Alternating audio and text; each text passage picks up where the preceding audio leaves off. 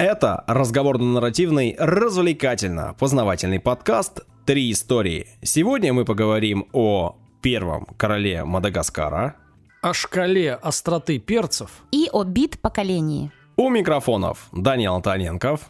Юля Недоля. И Александра Нищук. Все верно, все так. Не забыл ли я сегодня что-то из того, что должен был произнести на старте, ребята? Нет, не забыл. Сегодня ты молодец. Да, да, да. Ура, ура, ура. Отлично. Господи, вы так себя ведете, как будто э, искусственно себя бодрите, а на самом деле вы ненавидите то, что вы делаете. Поч- Почему? И вам надо друг э, себя разбодрить, да? Глупости какие-то. Вот смотри, как я с какой интонацией говорю. Да ты всегда потому что Спокойно по и даже где-то грустно. Депрессивно. Потому что мне не надо, мне Потому нравится... что ты на- грустный? Нет, И- на- да. мне нравится наш подкаст. Ты просто грустный. Мне не надо себя А искусственно... мы с Юлей получаем удовольствие. И надеемся, что будут получать удовольствие наши слушатели. Впереди три истории, мы их вам расскажем, вы их послушаете и скажете, как они вам. Договорились? Отлично. А отбивочку, пожалуйста. А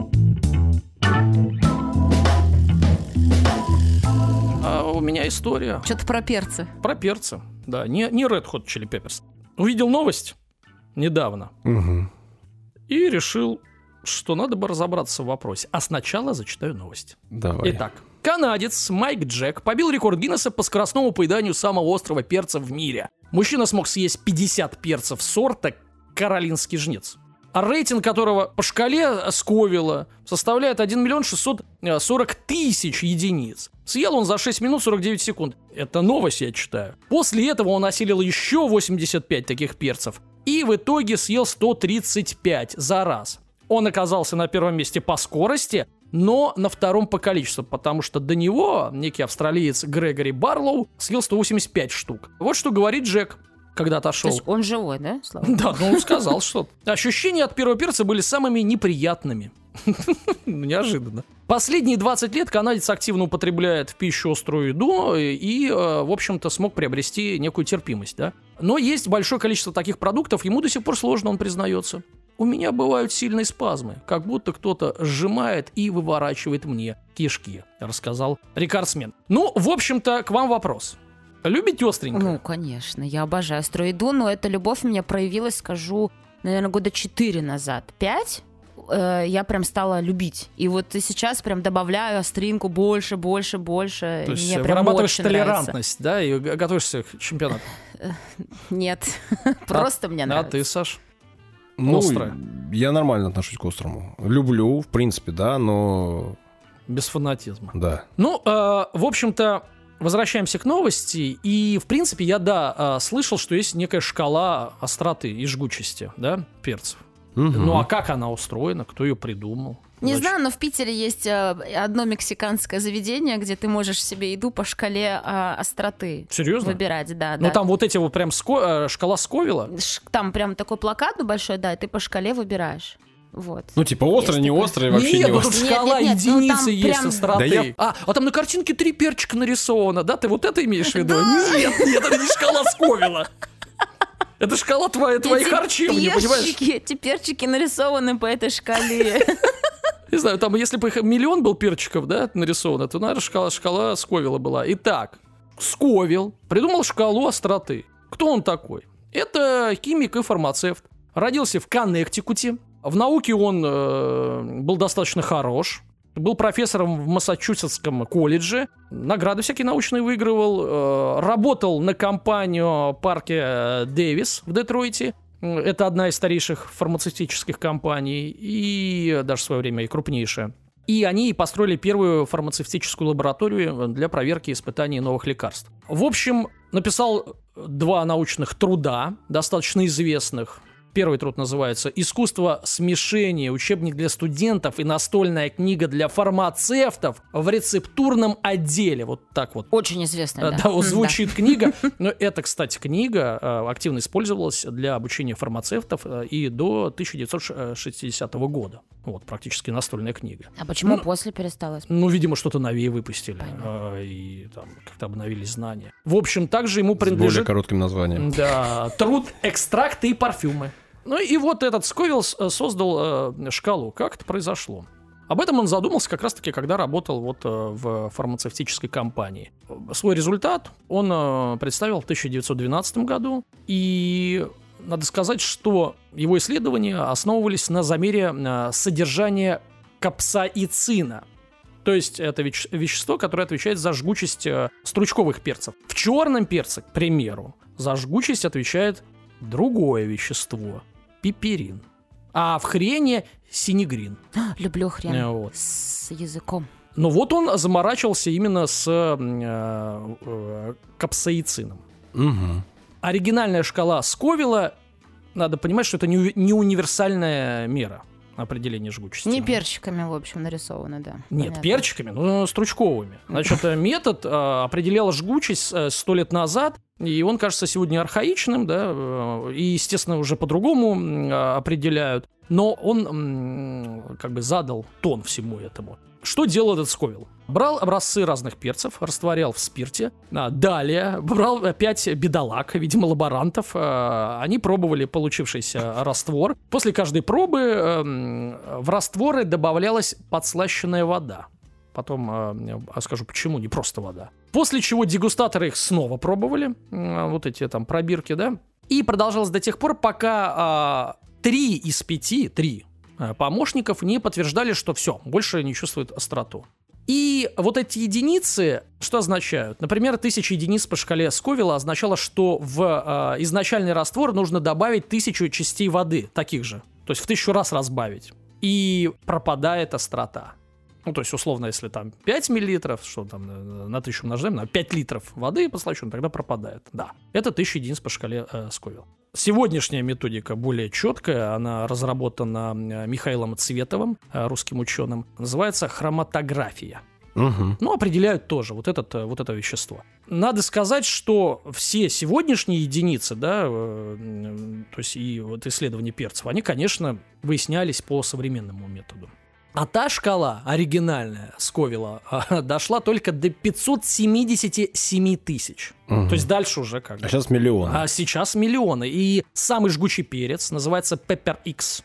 Ну, X понятно. Его жгучесть составляет 3 миллиона 180 тысяч. Шкала называется еще единая шкала Сковила EHS. Я правильно понимаю? Просто я запуталась. Ты говорил, что нужно умножать, ну, Нет, берешь добавлять один воду. грамм, Да. упрощая, один грамм, там, Миллилитр во- вот этого раствора. да, и разбавляешь его тысячу. Мгм. Получается это, Литр. да, М. получается это тысяча значений. Если ты берешь один грамм, один миллилитр, разбавляешь миллионом, получается миллион Да. по шкале. Ну, я понимаю, Сколько? миллион это же. Просто не очень- дошел он до миллиона, не смог разбавить. А, Там ну цистерну, видимо, надо Ну, то есть вещество, которое определяется, оно очень яркое. То есть, соответственно, если ты литр воды разбавишь миллионом литров, э, литр Миллилитров. сока, А, ну. миллионом литров воды, и почувствуешь, что там сок апельсиновый, то скажешь, что апельсиновый. Я понимаю, просто как экскрем- э, э, эксперименты могли проводиться, где взять миллион? Ну, он сказал Нет, ну, 500. подожди, 570, давай хорошо. На 1 миллилитр вот этого э, перца, да, ну, раствора Да. э, спиртового с перцем, нужно 577 литров подслащенной воды.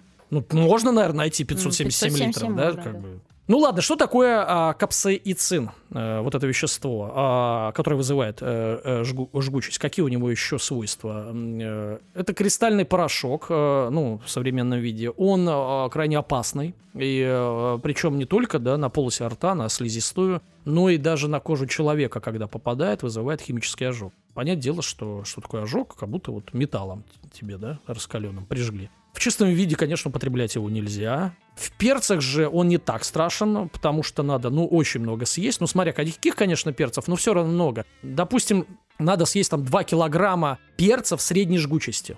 Не самого сильного, а Чтобы что? Ну, чтобы смертельную дозу хапнуть. Ну Вот. Он полностью растворяется в спирте и совсем не растворяется в воде. И поэтому заливать, запивать вот эти острые перцы, там халапеньо, например. Все знают халапень. Давайте я вот остановлюсь на халапеньо. Э, Холодной водой э, бесполезно. А а чем же надо э, запивать? Молоком, говорят, надо запивать. Абсолютно верно. Ну, во-первых, можно э, чем- чем-то жирным, да, чем-то жирным, потому что э, жир как раз-таки растворяет это вещество. Молоко, но не, а- а не потому, что оно содержит жир, а потому что содержит белок э, казеин. Также сладкие вот подслащенные растворы тоже неплохо справляются. По сути, Вы уже догадались, чем можно загасить пожар? Мороженым, потому что это и холодно, и мало... сладко, и, э, соответственно, там молоко, Хм. да? Его используют э, капсаицин э, не только чтобы офигевать от еды, да, вот, а в медицине, в согревающих настойках, э, в обезболивающих пластырях. На его основе делают перцовые баллончики и газовые пистолеты. И капсаицин в малых дозах э, входит в состав отпугивающих средств для животных.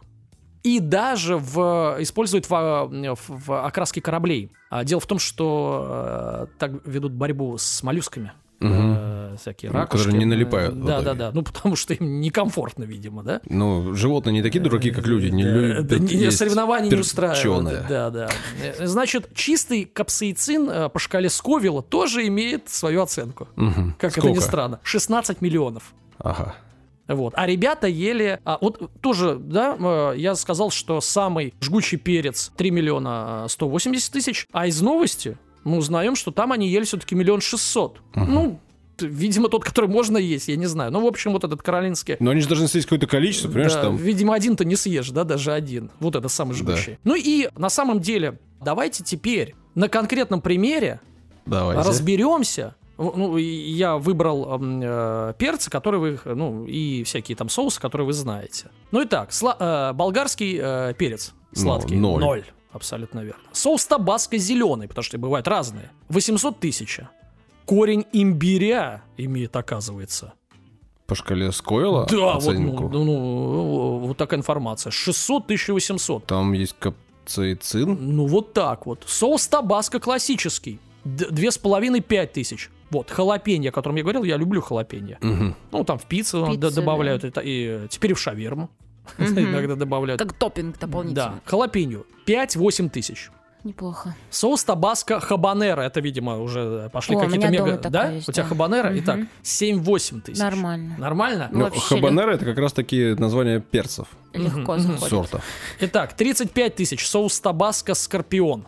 А, вот. Ну, в- помните вот этот пиперин, который в черном перце?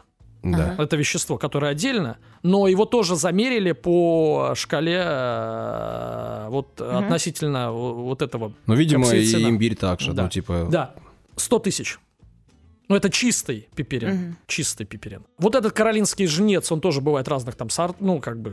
Это которые в новости был. Да, в новости. Риппер, Э, да? Да, да, да. От э, полутора миллиона до двух и трех, э, миллионов трехсот тысяч.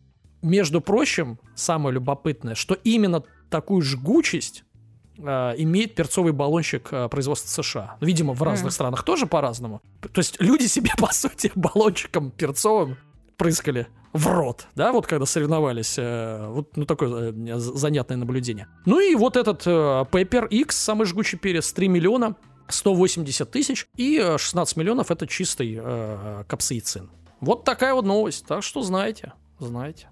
Так захотелось чего-нибудь остренького пивком. скушать. Да. Пиво не поможет тебе э, погасить. Да, а Саша будет осуждать. Хотя, с другой стороны, если там есть доля спирта, то тоже он может растворить. Да и зачем мне погашать? Я просто хочу, чтобы мне было вкусно, и все. Хорошо. Спасибо за вкусную историю. Приятного аппетита тем, кто вдруг ест сейчас прямо. А всем, кто ложится спать, спокойного сна.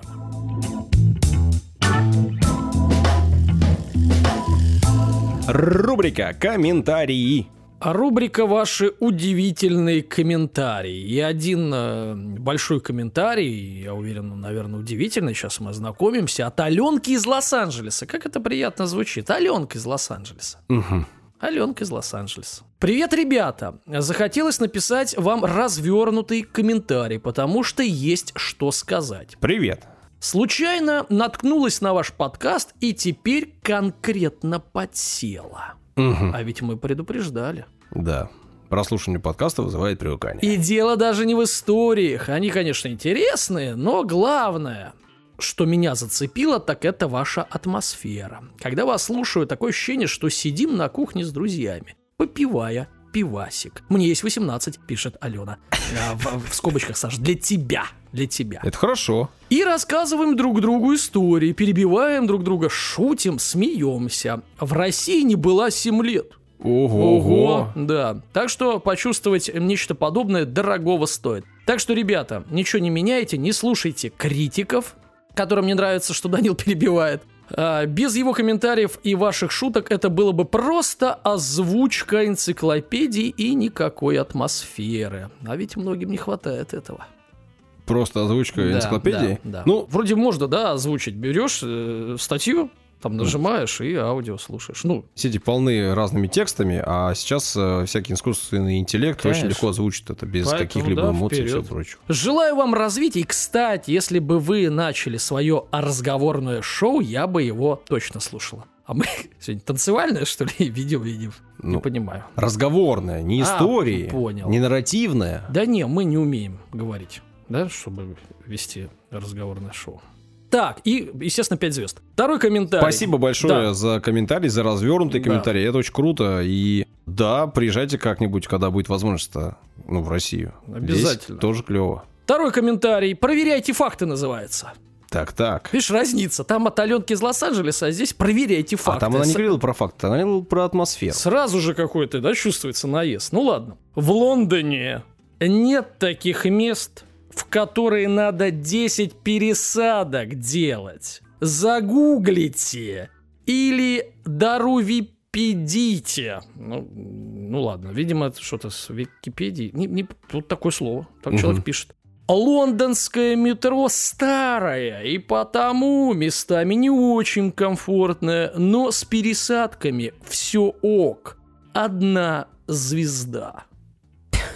Катю, э, Катя Уклон пишет, да, из э, Великобритании. Да, это, Это- камень это в мой тебе. огород, естественно. Да, да. камушек. Спасибо за одну звезду, конечно, я Так. это заслужила абсолютно Конечно. своими пересадками. Вот когда, да? когда, Да. нет, когда мне Ага. одну звезду, это не заслуженно, а ты абсолютно, Абсолютно заслуженно. Конечно. Я открывала, я помню этот комментарий, я открывала после этого карту, и Так. там можно сделать 10 пересадок, Нет. если это... Слушай, 10 пересадок даже в Питере сделать можно, если очень сильно захотеть. Можно покружиться и сделать, заблудиться, Стоп. уснуть, и все. Стоп. Я Нет. возмущена, Нет. почему за Стоп. это ставят одну Подожди. звезду. Стоп. Давайте откроем Нет, карту, посмотрим подожди, метро. Не, не, не. Имелось в виду, что в один конец, если ехать, 10 пересадок. Ну зачем 10 пересадок делать? Да ладно, слушайте, Так 10, не так. 10 это чаще всего преувеличение. Конечно. это же так- Оборотная, конечно. ф- разговорная форма. Конечно. 10 пересад. Да ты 100 еще бы ты сказала. Да, не на... ну, ну ладно. Хорошо, я в следующий раз буду говорить много пересадок, надо сказать, или что? В общем, я возмущена. Ну, это прекрасно, Ну, не правда. все тебе хихикать. Спасибо. Прекрасно, спасибо вам, слушательницы из Великобритании, что возмутили Юлю. Буду Википедией пользоваться в Хорошо. Да вот.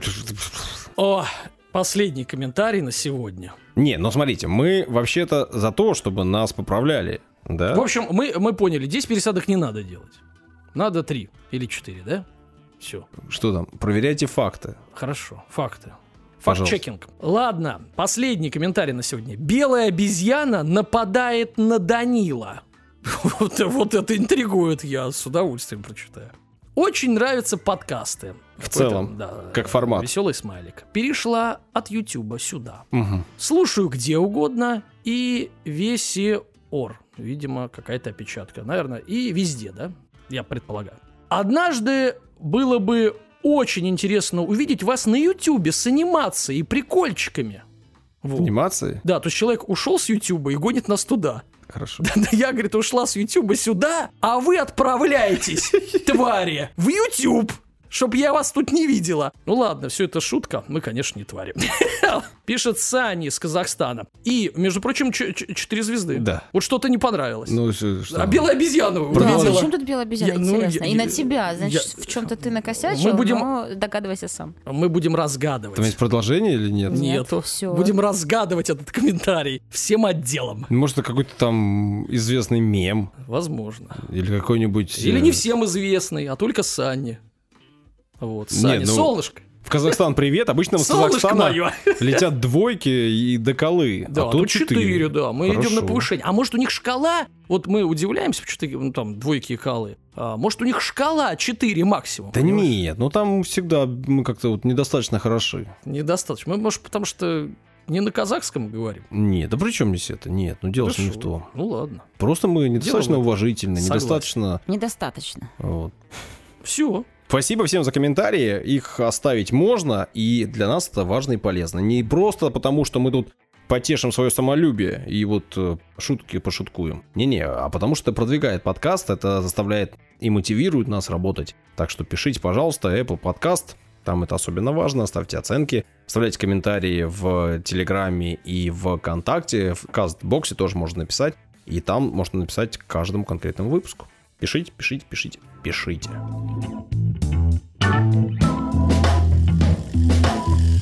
Я в очередной раз буду вам сегодня рассказывать о Мадагаскаре. А уже была история про Да, Мадагаскар, да? Как Где-то раз в полгода традиция. Да, уже была история про Мадагаскар в 137-м выпуске. Мадагаскар, Я да? рассказывал, А, как Мадагаскар Петра, мог стать частью Российской Да, империи. точно, я Там помню. Плыл-плыл и не доплыл, короче. А еще там я говорил о том, что это остров, да, в Индийском океане, э, восточнее и южной конечности Африки, что он в два раза с половиной больше в Великобритании, вот это все. Ну, вы помните, если вдруг пропустили, Абсолютно. выпуск 137. И, Послушайте. и владеет им король Джулион. Об этом я не рассказывал, но сегодня буду о первом короле Мадагаскара говорить. Правда, история, которую я сегодня рассказываю, начнется в иных географических координатах, в другом А, географическом то есть ты регионе. начнешь с Гренландии, да? Но на Мадагаскар мы вернемся попозже обязательно. Предыстория. Да, и буду рассказывать тебе историю, которая наполнена невероятными событиями, описаниями этих событий и, конечно же, наверняка наполнена выдумками и преувеличениями. Конспирология будет, НЛО, все дела. Ну, про НЛО ничего не будет, потому что история происходила в 18 веке, и, в общем, тогда об этом не думали особо. Но история будет о таком настоящем, том еще авантюристе. Все началось в 1746 году, наверное, в 46 году, в городе Вербо. Это где? Сейчас этот город называется в Брове, и он располагается на территории Словакии современной. А в то время это была территория королевства Венгрия. И именно там, в этом городе, родился мальчик, которого по-венгерски назвали Мате Морик Михай Ференс Серафин. Да, так называли. На латинский манер его называли Матеус Маврикий Михал Францискус Лучше первый Серафинус. На заклинание какое-то звучит. Слушай, я думал покороче, а по-латински его звали Вася. Также в историю он вошел как граф Морис Беньевский, де Боньо и Урбо. Ну, а вообще, если уж совсем кор- короче, то Морец фон Беневский. А вообще, когда у человека такое количество имен, и произношений вариантов, это сразу настораживает. Не хочется с таким человеком дружить, да? Потому что надо запоминать. Да нет, ну просто кажется, что, видимо, он что-то как-то всяко разно поездил, да еще столько всего всякого. Ну, в общем, расскажу. Родился этот мальчик в семье Самуэля Беневски. Скорее всего, он был отставным гусарским полковником, в австрийской армии когда-то до этого служил, и, вероятнее всего, он польского происхождения. Ну, по фамилии и в целом. Мать его звали Розалия или Розалия Реве. Она была дочерью барона из знатного венгерского рода Реве. И этот самый род вообще-то известен с 13 века. То есть это прям такой серьезный род, который имел там самое непосредственное отношение к правителям. В общем, богатые, серьезные, уважаемые люди.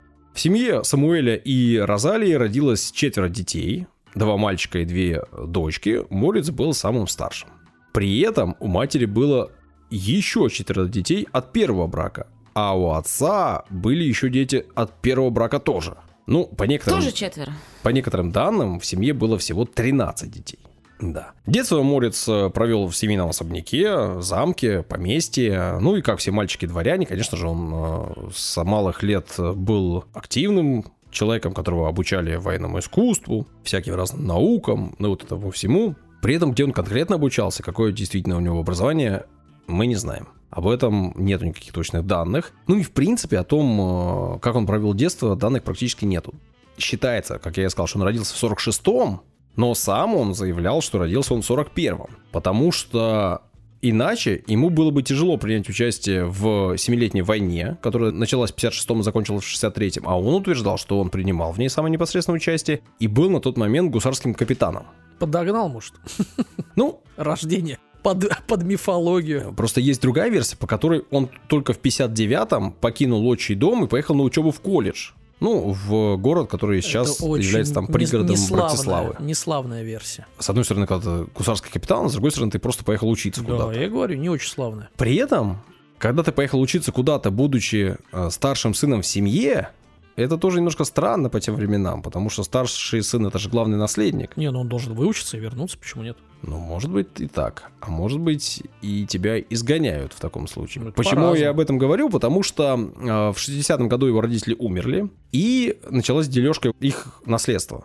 И ему наследство не досталось. Конечно, там 13 ртов, извините меня. Не успел. Когда прибежал, уже все Большая поделили. семья, как говорится. По одной из версий он вернулся с учебы, по другой версии он вернулся с войны. Ну, так или иначе, в 1765 году он э, приехал в родные края и силой забрал, как он считал, то, что должно было принадлежать Ну, ему. хрен там мелким 5 лет. А ну отдай по месте.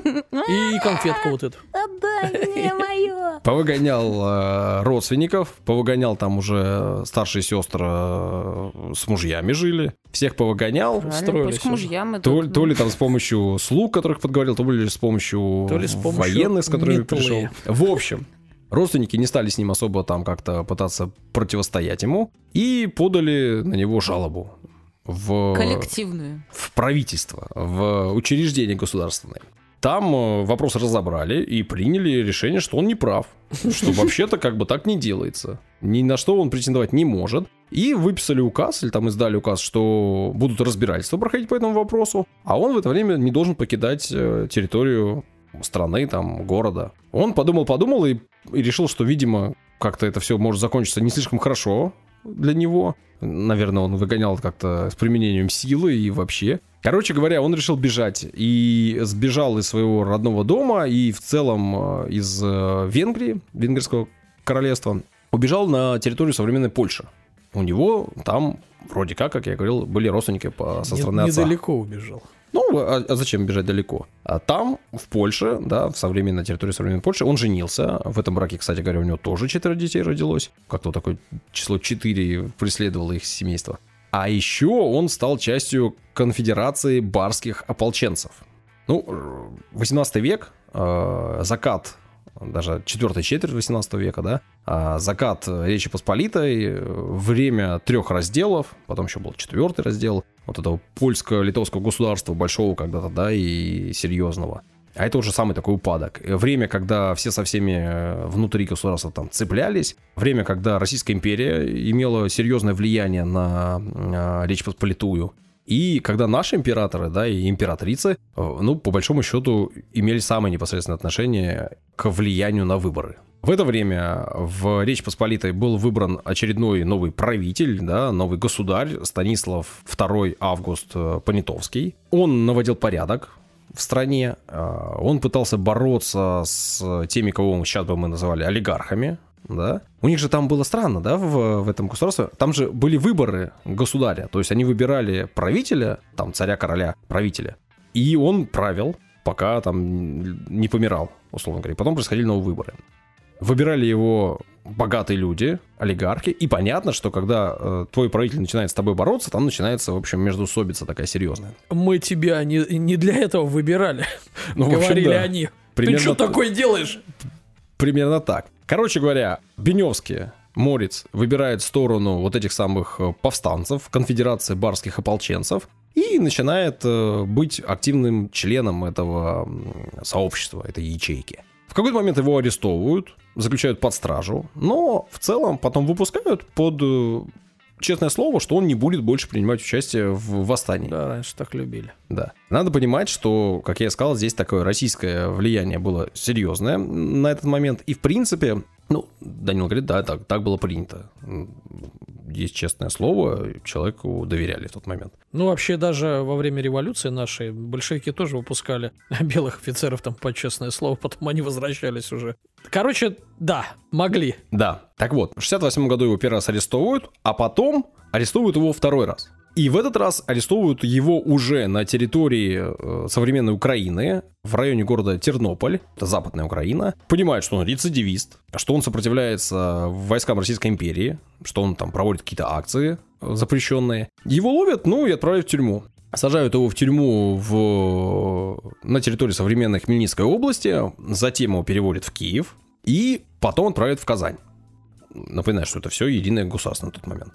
Из Казани он совершает побег вместе с еще рядом заключенных русских, российских офицеров, э, офицеров не русского происхождения, не российского происхождения на службе Российской империи. В общем, они совершают побег успешный, они бегут и думают, как выбираться с территории Российской империи. Они в Казани, далеко. Нужно в Европу. Они решают, что надо добраться до Петербурга и на кораблях уже морем добраться куда-нибудь в Европу. При этом вот этот отрезок жизни его с 68-го, со времени второго ареста до 70-го года, он описан только с его слов и его воспоминаний. Доверять им или не доверять, ну, мы об этом еще поговорим попозже, наверное, возможно. Ну, описываю как есть, ничего другого неизвестно. Прибывают в Санкт-Петербург, пытаются сесть на корабль, тут их вычисляют, что они что-то не то с документами, и арестовывают снова понимают, что это беглые э, арестованные в Казани, и их э, вновь судят. Да, я напоминаю слушателям, что мы говорим о Мадагаскаре. Да-да-да. Именно так. Смешно. Ничего смешного. Происходит суд, на суде их вроде как оправдывают, но при этом решают сослать на Камчатку, и тут есть э, дословно, чтобы... Нормально оправдали, да? Но смотри, их туда не заключенными отправляют, а как бы на поселение, Ну чтобы Вы снискали хотите, там да. пропитание трудом своим. Ну, то есть вы тут что-то какой-то дурью маетесь, вот вам нечем заняться, езжайте на Камчатку, будете там работать, деньги зарабатывать. принудительный Хлеб, метод. в общем, нормально. Обычно поселение через дорогу от тюрьмы находится. Ну да ладно. И вот э, собирают э, целую компашку вот этих самых э, людей и отправляют их на Камчатку. Путь долгий, примерно 8 месяцев они туда добираются не просто, не быстро. За это время к их э, каравану, да, там к их э, обозу присоединяются все новые и новые заключенные, которых туда везут. И, опять же, там э, в истории огромное количество имен у этих э, людей, интересные истории, возможно, когда-нибудь я их расскажу. Но не в этот раз, э, просто сообщаю, что и русские, и не русские офицеры, и не офицеры едут на Камчатку. Добираются они до места, где им нужно пересесть на корабль, садятся на первый корабль, корабль называется Святой Петр, и кораблем уже на Камчатку непосредственно плывут. Говорят, что первую попытку к побегу они уже попытались совершить именно здесь. Они договорились вроде как с капитаном корабля о том, что, чувак, вези-ка нас не на Камчатку, а куда-нибудь в Японию или туда подальше. Мы там с тобой нормально договоримся на корабле. А это корабль не только, который ведет заключенных туда, но еще и снабжение. У тебя куча всего для снабжения, мы там это все продадим, будет нормально. Но вроде как корабль попадает в шторм, там ломает ему мачту, и капитан принимает решение, что нет, ну с поломанным кораблем мы никуда не пойдем, поэтому привезу-ка я вас туда, куда должен, а именно в населенный пункт, который называется Большерецк. Ну, э, надо понимать, что так как побега не случилось, никто этот инцидент не расследовал, и нет доказательств того, что действительно они пытались угнать этот корабль, там, или договориться с капитаном. Это он просто цену себе набивает. Я договорился, но тут погодные условия, значит, повлияли. Вообще, скорее всего, так и было. Потому что в дальнейшем в его мемуарах очень много кусочков, доверять которым сложно. В общем, есть факты из истории, которые точно можно подтвердить. 12 сентября 1770 года арестанты прибыли в Большерецк, их там высадили. Что такое Большерецк э, на Камчатке в тот момент? Это дом коменданта, там же находится канцелярия коменданта капитана Нилова, церковь, 4 кладовых амбара, 23 купеческих лавки, 41 обывательский дом и 90 постояльцев. Кто такие постояльцы? Это люди, которые жили там, вот как я говорил, которые не были осуждены, но которых привезли туда жить. Вот живите, работайте, торгуйте. Поощрены были так. Ну, поощрение, да, своего рода. Ну и были там, конечно же, охранники, порядка 70 человек гарнизона, при этом 40-50 человек из них постоянно находились в разъездах, то есть где-то там в округе. На месте было не так много. И жили там самые разные люди, которых туда привозили. Там были и придворные, которые оказались в опале, и гвардейские офицеры, и мастеровые, и крестьяне, и всякие-всякие-всякие разные люди, которые занимались там, ну, кто чем. Такая была схема поселения. И понятно, что Морец и вся компания, с которой он прибыл туда, желания работать и там провести всю свою жизнь оставшуюся вообще не имели никакого. Поэтому они, конечно же, начали обдумывать план оттуда побега. В итоге в мае 71 года, а привезли их в сентябре 70 ну то есть по сути по весне, они решили устроить бунт, поднять мятеж. Договорился он там с рядом э, тех, кто находился на поселении, жил, договорился с рядом тех, э, кто находился в заключении непосредственно. И, в общем, бунт организовали. При этом он организовывал бунт не просто, что, ребята, давайте сбежим, а он все время всем говорил, что он поднимает бунт в поддержку Павла Первого, в тот момент э, Павел I, э, ну, он законный наследник, у которого не было власти на тот момент еще, и не было еще там некоторое количество времени, и вообще было принято модно в тот период времени все бунты поднимать. Ну, «Да я за. Павла! Политически подкованным Да, быть. мы не просто Да. так вот бежим и бунтуем, мы вообще за царя-батюшку, ну просто за другого. Там какая-то императрица, а тут царь-батюшка Павел I. Короче говоря, поднимают они бунт, при этом не все у них получается так, как они планировали. Э, В итоге этого бунта капитан Нилов э, погибает, потому что какой царь-батюшка Павел I, у нас тут все и так неплохо, и, вообще вы бунтари. Но они захватывают два корабля, которые в это время находились э, в порту на зимовке. И на этих самых кораблях э, пытаются свалить оттуда. Корабли Святой Петр и Святой Павел.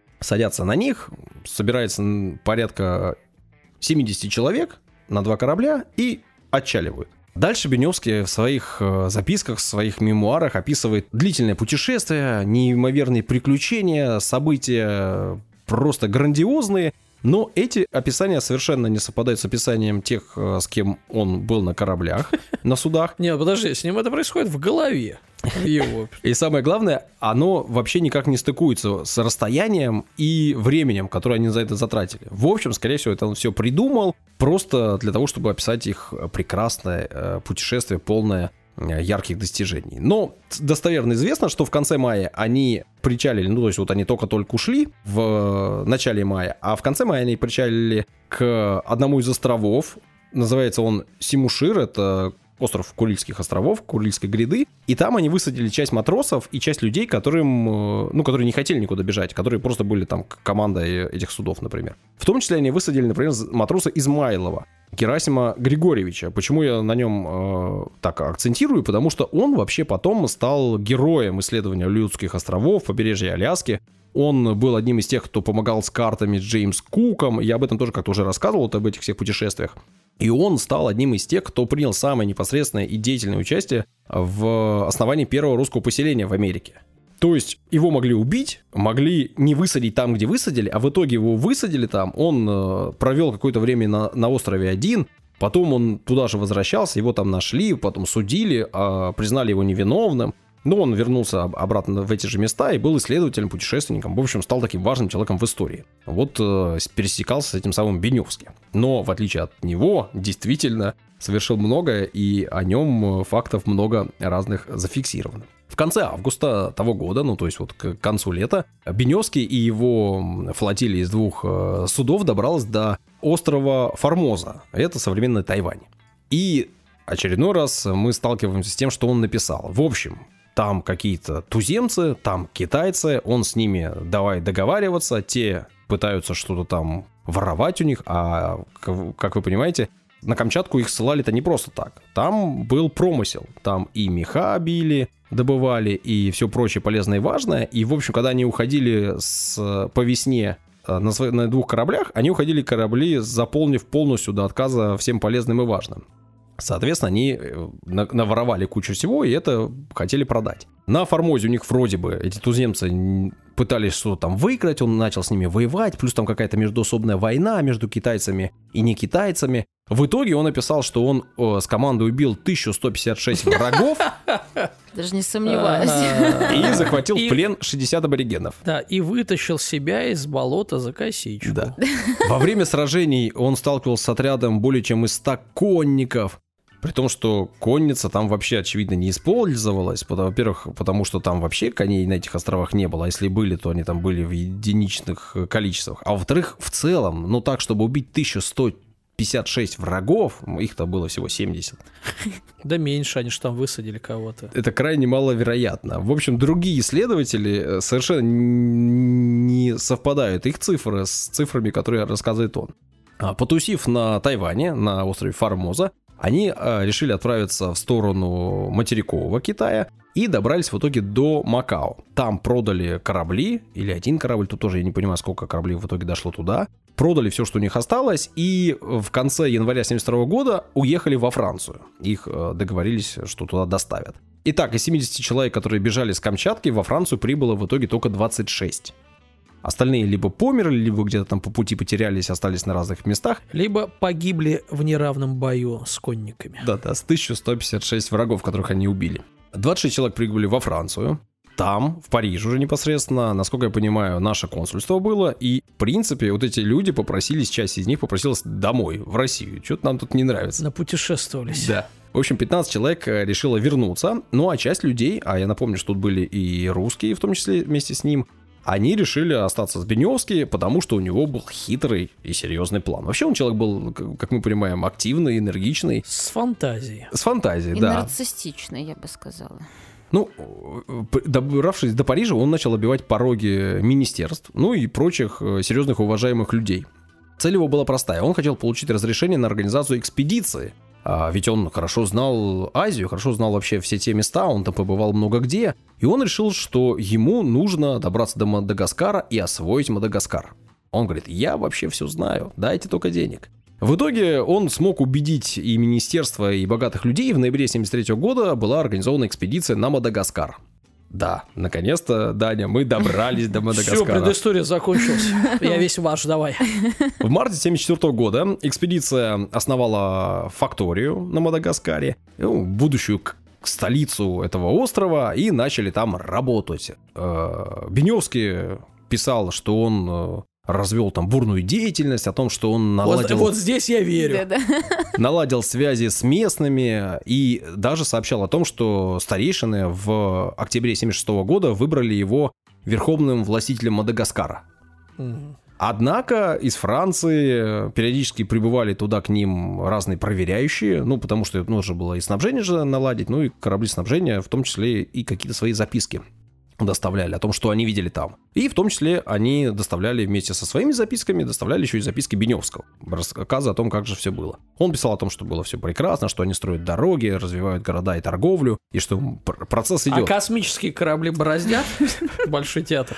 А вот э, те капитаны, те проверяющие, которые были на острове, сообщали, что в какой-то момент, ну вот я не понял в какой конкретно, из 237 рядовых колонистов э, погибли уже 180, а из 22 офицеров 18. Ну и, как я говорил, в 76 году в октябре он сообщал о том, что его избрали э, верховным властителем, а вот в декабре 76-го он уже покинул остров и вернулся Париж. Вроде как вернулся для того, чтобы получить еще денег, э, сообщить о том, как все хорошо. И людей еще, и офицеров.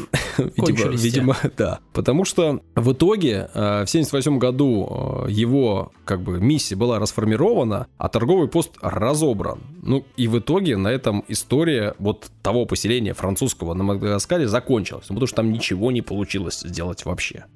Но если вы думаете, что на этом история моя закончена, ну нет, история Морица не закончена. Не, не такой он был человек, чтобы просто так сдаться. В Париже он рассказал о том, как он хорошо поработал. И ему поверили. Ему вручили орден святого Людовика. Это вообще орден, которым награждаются выдающиеся офицеры французы. Он получил значительную сумму денег за проделанную работу и за потраченное время. А также он смог разработать план, который изначально был даже поддержан правительством, план развития Мадагаскара и вот торговли вот этого всего. Правда, потом как-то все-таки убедили французских э, властителей, что ну, не стоит в это вписываться, что-то все это совсем не похоже на правду, и план был отклонен. Но Морец решил, что план-то отличный, и вообще надо бы его продвигать. Он поехал в Венгрию. Там, во-первых, получил титул графа. До этого он себя все время называл бароном. Ну, потому что мама-то у него была дочка барона, он-то бароном не был, но хотелось-то быть бароном. А, а тут он стал графом настоящим. Он поучаствовал в войне, скорее всего, возможно, а возможно и нет. Там проходила война за баварское наследство. В любом случае, он смог вернуться домой к себе непосредственно, туда, где он когда-то был, откуда его выгнали. Там э, забрать себе свой замок, получить его. И там он написал те самые мемуары, о которых потом, э, в общем, много писали, много говорили, но я к этому вернусь. Ну и э, которые положены в основу моего рассказа в том числе. Посидев, посидев э, дома, он как-то заскучал. Ну, все-таки человек был энергичный, активный. А самое главное, молодой, вы понимаете, да? Это 79-й год всего-навсего. А родился он в там 46-м или 41-м. То есть это, в общем, молодой мужчина. В 79 году он решает вернуться в Париж. Там знакомится с Бенджамином Франклином. Общается с ним. Не знаю, случайно ли это знакомство, скорее всего, нет.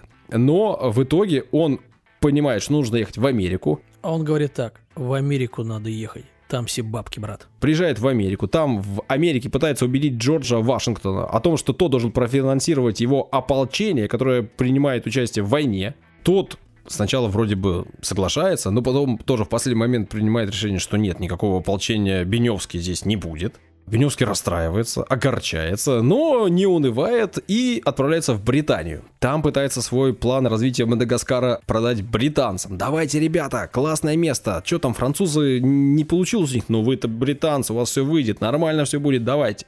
Те думают, думают, думают и говорят, ну, не, что-то, что-то, что-то неинтересно. Он едет в Австрию и получает документы, бумаги от австрийского императора Иосифа II но денег не получает.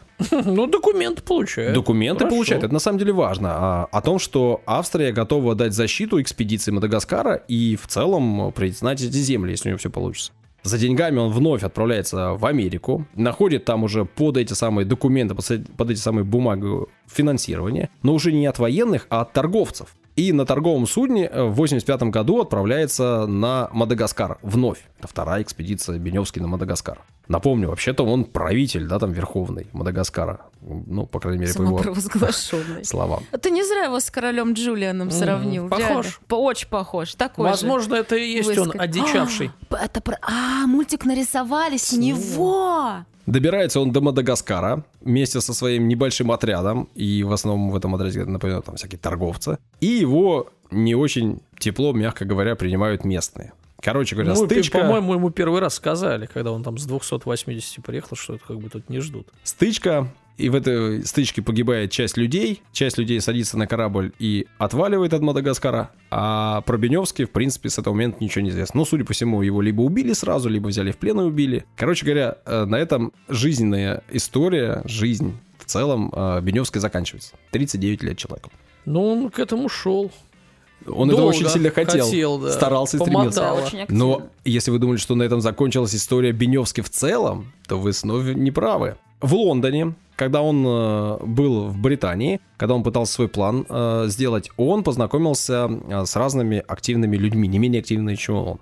Один из них договорился о публикации его мемуаров, которые были написаны как раз-таки в его Замке. родовом замке. И вот в 1790 году, уже после его смерти, эти самые мемуары были опубликованы, и они стали суперхитом. Очень быстро они были переведены на немецкий, Еще бы. французский, голландский, шведский, а позже и на польский. Ну, ты представляешь, там история человека, который через э, всю Сибирь, до Слушай, Камчатки, там с Камчатки. Даниэль Дефо нервно курит в стороне, видимо. Там он всех побеждал, там он был супер крутым и классным. Историй много. Короче говоря, а, после этого эти мемуары переписывали. На их основе была создана куча разных произведений, в том числе трагикомедия «Граф Беневский».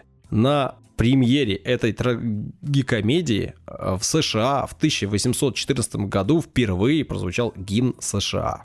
О как. Да. Ну и вообще книги, фильмы, всякое разное. Короче говоря, Беневский Морец э, первый правитель э, Мадагаскара. Вот это да, Саша. Давно тебя таким воодухотворенным не видела. Такой, Прям типа, ух. прототип Остапа Бендера, да? Плюс-минус. Ну да, да. Ну, в общем, один из крутых авантюристов, э, который вошел в историю, вписал себя, и ты прав, да, он стремился к этому очень сильно. Ну, мы его поздравляем. Всем бы так у меня он теперь навсегда будет ассоциироваться с королем Джулианом. Все равно. Вот это все, что я запомнила.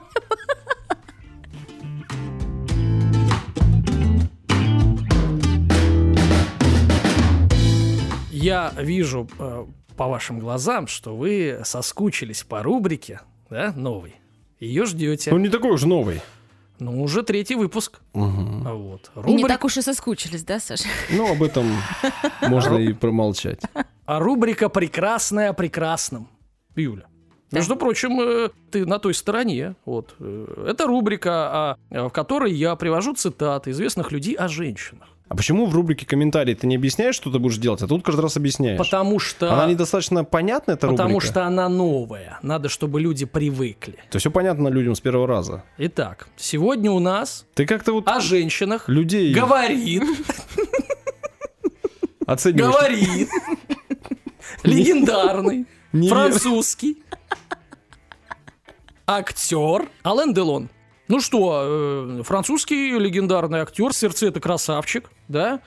Да, Кумир наших мам и бабушек, да? это правда. Ну, э, богатая жизнь, семейная э, была. Во-первых, у него была помолвка, которая длилась 6 лет, но тогда брака не дошло. А Вот. Потом все-таки он женился. На ней?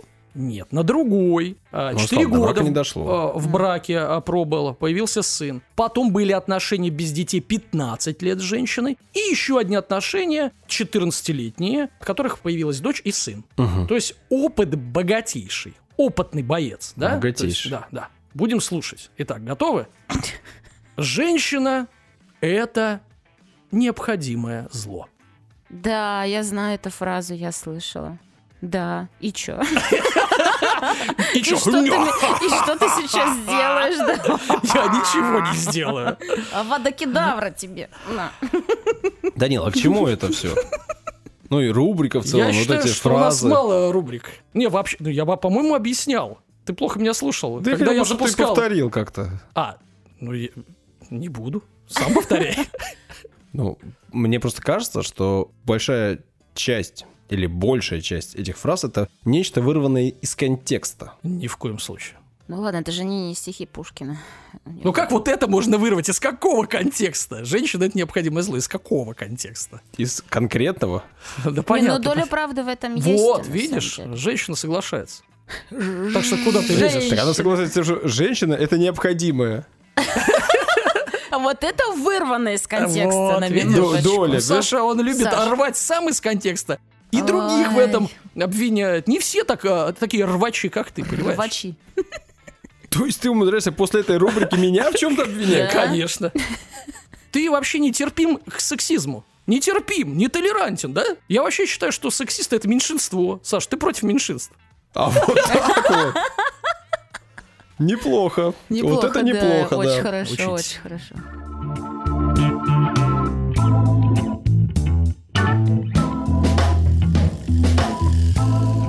Юля. Кто здесь? Ты что, мне рассказывать историю, что ли? Я тут. А я же это уже все. Мы так долго пишемся, что мне кажется, мы уже все все рассказали. У меня, как обычно, готовила историю про музыкального критика, о котором вскользь услышала в сериале. Реально подготовила историю, поняла, что это неинтересно, мало и скучно, и решила написать другую. А тебе скучно одну историю готовить, да? Да, да. В общем-то, этот эм, Лестер Бэнкс, про которого я изначально писала историю, музыкальный критик, говорил, что увлекался бит-поколением. Я такая, а что это такое? Опачки, интересно. Стала изучать, и оказалось интересно. Это еще одна субкультура, про которую я хотела Битники. бы поговорить. Битники, да, представляешь, ты знаешь про них? Ну, ж слышал. Вообще ничего никогда в жизни. Я когда там было написано бит поколения, я думала, он биты любит, типа вот это тут, тут. Московский бит. Да, да, да. Вот, оказалось, что я была не права, так что сегодня про них пообщаемся. Надеюсь, э, смогу донести информацию, потому что для меня что-то сложновато было немножечко. Но погнали. Джек Керуак в статье «Происхождение разбитого поколения» в Playboy она вышла в 1959 году, Мгм. вспоминал как-то, что в 44-м он встретил на Таймс-сквер хипстеров. Так рано? 44 В 44-м. Нифига себе. После военной Америки так называли белых юношей, которые э, слонялись без дела, употребляли всякие Но он их штуки встретил в нехорошие. 44-м, ты что, во время войны? Так. Вот. И один из этих хипстеров другому сказал, чувак, я разбит. Разбит. А, дальше переносимся сразу же. Другая важная информация была произнесена в 48-м, когда Керуак с другом-писателем Джоном Холмсом обсуждал значение потерянного поколения. Потерянное поколение так называли в Америке в 20-х годах, после войны, э, людей, которые э, ничего хорошего в жизни не видели, не знали, и, в общем-то, называли их потерянное поколение. Мгм. Да, после 20-х это было. И обсуждали это значение, и Кирок заметил, что вот это поколение разбитое, вот которое уже с, э, после 40-х пошло, а, и Холмс, его друг, согласился, и они такие, о, мы, в общем-то, первооткрыватели тут нового слова, Мгм. давай это э, как-то в массы, в общем, вносить, да? разбитое поколение. Так э, Керуак провел связь между хипстерами и битниками, между потерянными и разбитыми поколениями, и в этой же статье он уточнил, что сперва было битник, означало унылого, бедного, сломленного, э, уставшего бездельника, который спит в метро. Это был отрывок, отрывок из цитаты. Если вы не спите в метро, вы не битник. Э, Да, но если рассуждать, например, про какие-то субкультуры, про тех же, я не знаю, кого взять, там хиппи, тех же самых, э, те же панки, всегда все было вокруг музыки, Мгм. в основном. То А есть тут? они, они в массу все вносили через песни. А здесь это был литературный мир. Мгм. То есть битники это писатели. Мгм. По факту. И литературный мир впервые узнал о битниках в 1952 когда был опубликован роман Холмса, который называется «Вперед». Роман с ключом, как признавался сам Холмс, потому что все его герои были списаны с друзей, с его друзей. Джека Керуака, Алина Гинзберга, э, Нила Кессиди, Берроуза и многих-многих других. Действие романа происходит на Манхэттене. В центре сюжета хипстеры второй половины 40-х годов, преступность, наркотики, вечеринки, бары, джазы, все-все-все, что Саша Слушай, осуждает. да, да, Да-да-да. В смысле, когда я осуждал джаз? Ну, за Это компанию. единственное, что он вытащил. За компанию. Мы же поняли, Вы что, ты- джаз вы слушаете? Наверное, еще алкоголь пьете и наркотики всякие. Ну-ка, пошли вон. Я прям Сашу ви- вижу таким дедом. Что вы меня вообще рисуете? Кем вы меня вообще изображаете? Сегодня джаз, а завтра что? Завтра родину продаст. Давай. А, Но в финале книги главный герой а, отчуждается от своих друзей, примиряется с буржуазным миропорядком, и Холмс первым указал, что безудержная блаженность битников все-таки, ну, имеет предел, да? Второй раз американская общественность узнала о битниках в том же году, увидев в «Нью-Йорк Таймс» статью Холмса «Это разбитое поколение» называется. В ней Холмс развернул свои мысли о битниках, а в финале сравнил их с молодыми героями Достоевского. М. Вообще так, забегая вперед, не помню, говорил, э, писала я об этом или нет, но они очень любили э, наших э, русских э, ребят, скажем так. Достоевского, да, в частности? В частности Достоевского, да. Это сравнение, кстати, ну, по понятным причинам, да, э, было очень популярно у отечественных исследователей, и даже процитировалось братьев Карамазовых знаменитую фразу, что вся молодая Россия только лишь о вековечных вопросах теперь и толкует. Достоевский битник был по-своему. Ну, Они так думали, по крайней мере, они так Мгм. называли. Приватизировали нашего Достоевского нашего, себе. Нашего. Чего же они хотели? Битники-то. Не вообще, знаю. да? Главными ценностями э, в послевоенной Америке были стабильность, преуспевание, достаток, вот эта вот американская мечта, да, пресловутая. Вот, но э, битникам она была не нужна. Мгм. Порядочные американцы стремились поступить в хороший универ, битники не учились. Американцы строили карьеру, битники нигде не работали, попрошайничали. Американцы семьи заводили, э, те имели партнеров э, всяких разных. И... Ладно, не будем об этом.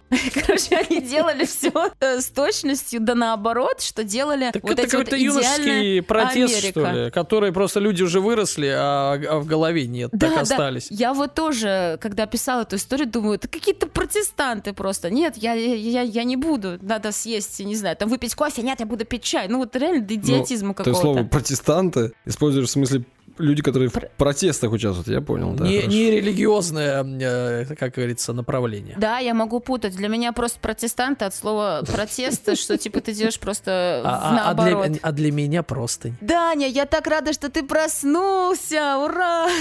Можешь шутить надо мной сколько Подожди, хочешь. по-моему, сейчас только Саша над тобой шутил. И Я Саша вообще не шутил.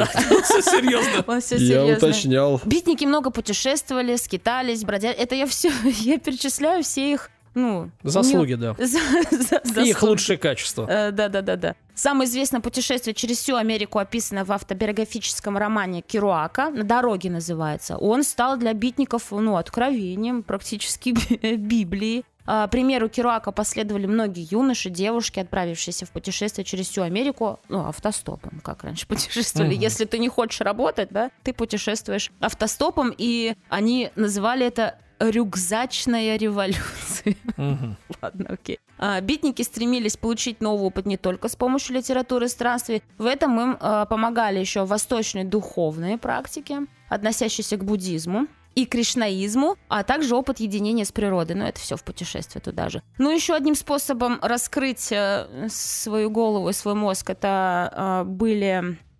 употребление в различных э, средств, которые мы не будем перечислять. нехорошие. Очень нехорошие излишества, они тоже очень любили. И даже кто-то говорил, по-моему, даже кто-то из наших, Астват Тацуров, есть такой писатель наш, он говорил, что это они в моду это все ввели, Мгм. это все нехорошее. Вот. Э, Ну и, наконец-таки, они еще любили всякие эксперименты в...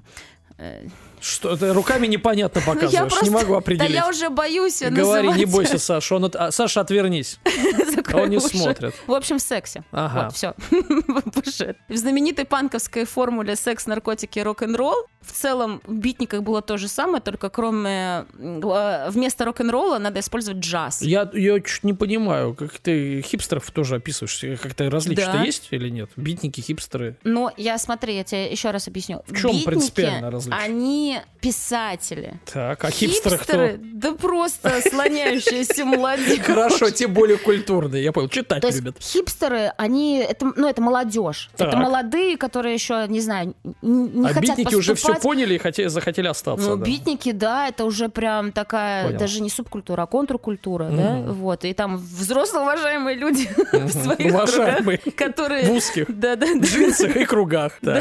Да, да, да. А официальным днем рождения битнической литературной общины считают 7 октября 1955 года. В этот день в галерее 6 в Сан-Франциско состоялся один из первых э, поэтических вечеров. Среди выступающих был Ален Гинзберг, Думаю, что много кто слышал эту фамилию, он был э, битником, представлявший широкой публике поэму «Вопль». Сам Ален Гинзберг э, признавался во многих интервью, что на него оказал большое влияние Владимир Маяковский М, недавно. ну, Про- кстати. Про, него говорила, то есть, ну, своего рода он, ну, битник, если можно так назвать, э, он... Ну, э, что-то как бы, есть. ну, что-то, да, есть. Наследие этой культуры дало плоды в СССР, Мгм. но достаточно поздно, в районе 70-х Ну, годов. Пока дошло, Ну, к нам всегда доходит доплыло. немножечко э, долго. И в целом наше подражание битникам нельзя сравнить с тем, что происходило в Америке. Все-таки в Америке это прям целая культура была, а здесь а, она такая была. э, Просто от- отрицали ценности Союза, да, Мгм. старались жить по своим принципам, больше на хиппи похоже каким-то. Бит поколения оказало влияние на общество и на развитие американской культуры. Еще раз, влияние битничества на искусство там ощутимо, да, там какие-то песни были, понятно, Мгм. но в основном это литература, Мгм. это важно понимать. И она была смелая, прямая, выразительная, это понятно. И, ну, моего времени, да? да, да, моего времени, конечно, ну, недостаточно для того, чтобы раскрыть полностью эту тему, потому что можно говорить отдельно про всех писателей, отдельно про некоторые книги можно, э, ну, говорить, которые вызывали и скандалы, конечно, и общественность там э, на уши поднимали. Вот, но ее очень много в интернете, и можно книги бесплатно скачать. Если кому-то интересно, идите в интернет, читайте э, и кайфуйте. А, вот. И все, что я хотела рассказать про битников. Я узнала, кто это такие. Это не чуваки, которые биты пишут. А это чуваки, которые Но- пишут, между прочим, произведения. Теперь многие кто узнал об этом. Да, да, да. А, Да, это моя история. Все. Оф. Гейм овер. Баста. Хватит.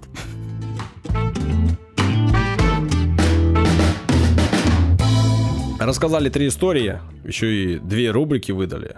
Да, обрастаем рубриками. Данил, ты придумаешь еще какие-нибудь рубрики? Не, ну теперь кто-то другой должен придумывать. Да у него эта рубрика сейчас еще на год вперед будет, поэтому я думаю, что у нас есть время подумать. Напишите ваше мнение по поводу рубрик, напишите ваше мнение по поводу историй, напишите ваше мнение по поводу подкаста. Телеграм-канал, ВКонтакте, Apple Podcast, CastBox, везде пишите, сообщайте, поддерживайте нас, если есть желание. В описании есть для этого все возможности и по QR-коду. Спасибо, что добрались, спасибо, что послушали. Пока-пока. До свидания. Я мадама, народ, я мадама. Ну, кто из вас запал на меня?